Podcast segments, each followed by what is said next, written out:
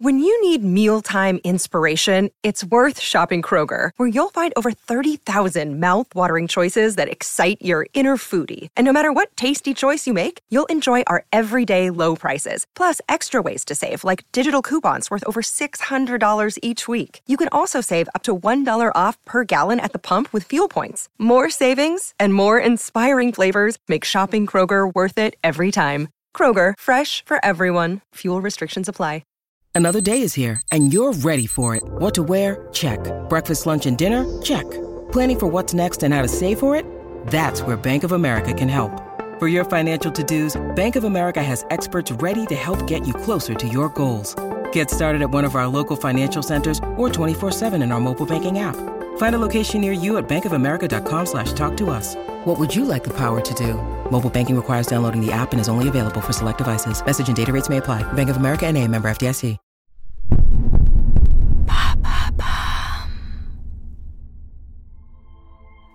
Si vous écoutez True Story, c'est que vous aimez que l'on vous raconte des histoires extraordinaires. À l'occasion de la Saint-Valentin, nous avons envie de vous raconter d'autres parcours hors du commun, mais cette fois en parlant d'amour.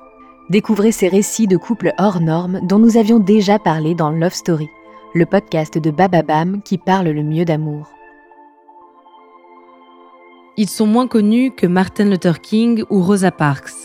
Pourtant, à leur manière, Mildred et Richard Loving ont fait beaucoup pour les droits civiques. En défendant la légitimité de leur mariage mixte, ils ont fait changer la loi et ouvert la voie à tous ceux qui s'aiment, peu importe leur couleur de peau.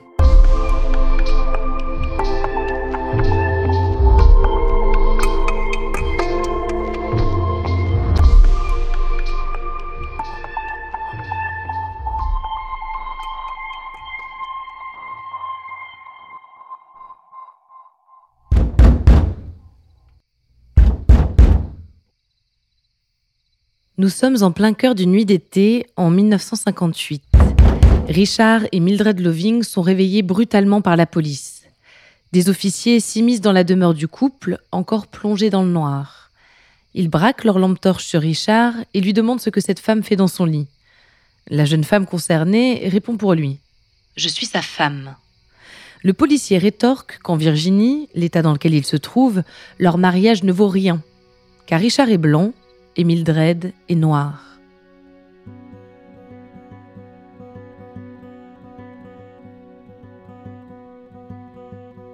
Richard et Mildred se connaissent depuis l'enfance. Ils ont grandi dans la bourgade de Central Point, Virginie, à quelques pâtés de maison l'un de l'autre. En grandissant, ils tombent amoureux. Mildred est une jeune femme gracieuse, élancée. On l'appelle String Bean, le haricot vert. Elle a des origines afro-américaines et amérindiennes. Richard, lui, a le physique typique du redneck. C'est un campagnard aux dents gâtées et à la nuque rougie. Avec ses cheveux blonds en brosse, il a l'apparence type du suprémaciste blanc de l'époque.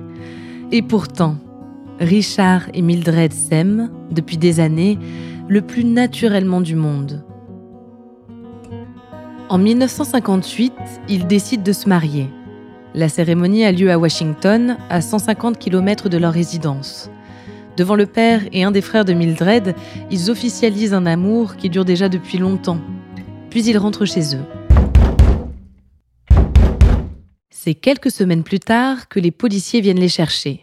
On les arrête et on les place en détention, séparément. À l'époque, Mildred est enceinte. Leur tort Avoir violé le Racial Integrity Act, un texte de loi qui interdit les mariages mixtes en Virginie et dans 23 autres États américains. On les présente à un juge qui, pendant l'audience, mêle à la lecture des textes de loi celle de la Bible. Il a des mots qui marqueront les esprits par leur violence.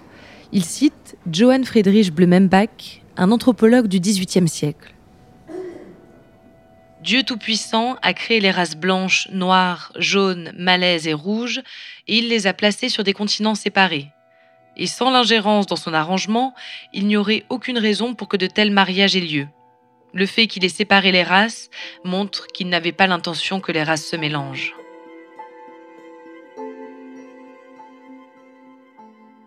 La pensée est nauséabonde, d'un autre temps. Elle est pourtant représentative de l'opinion d'une large partie des Américains dans les années 60.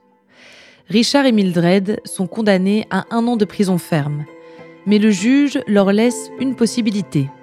S'ils quittent l'État pendant 25 ans, s'ils ne reviennent jamais ensemble en Virginie, alors ils éviteront la prison. Ont-ils vraiment le choix?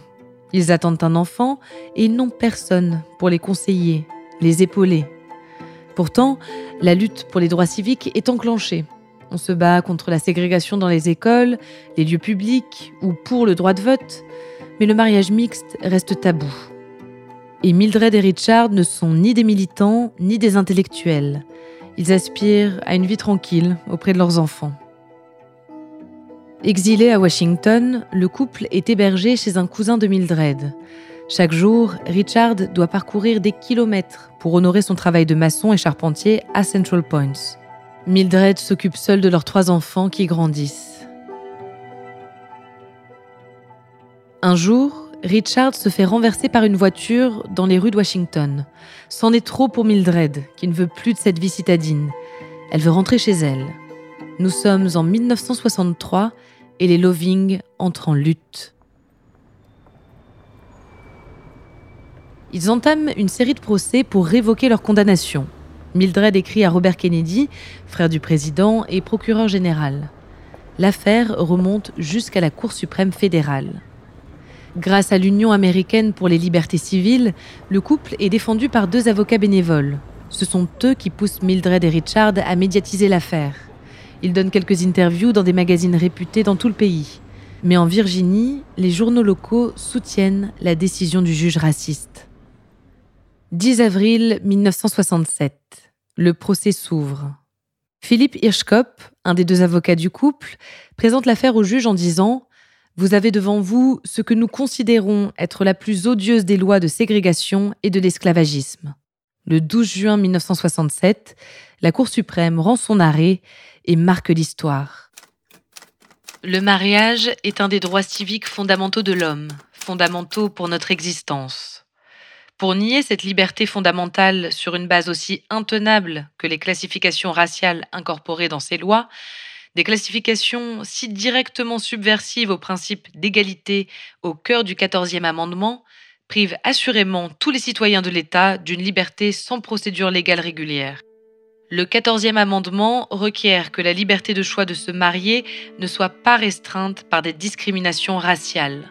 Sous notre Constitution, la liberté d'épouser ou de ne pas épouser une personne d'une autre race réside dans l'individu et ne peut être réduite par l'État.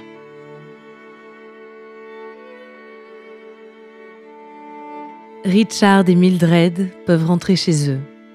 Grâce à leur combat, ils ouvrent la voie aux autres amoureux les mariages mixtes connaissent une nette progression les années qui suivent. L'arrêt de la Cour suprême, numéro 388, reste connu sous le nom de Loving versus Virginia, du nom des époux, ce qui donne aussi l'amour contre l'État de Virginie.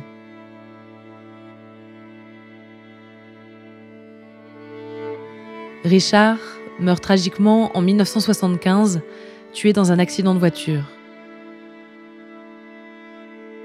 En 2007, à l'occasion des 40 ans de la décision de justice qui les concernait, Mildred disait Je ne suis toujours pas versée dans la politique, mais je suis fière que notre nom à Richard et moi soit celui d'un arrêt de la Cour qui puisse favoriser l'amour, l'engagement, l'équité et la famille, ce que tant de personnes, noires ou blanches, jeunes ou vieilles, homo ou hétéros, recherchent dans la vie. Je suis pour la liberté de se marier pour tous.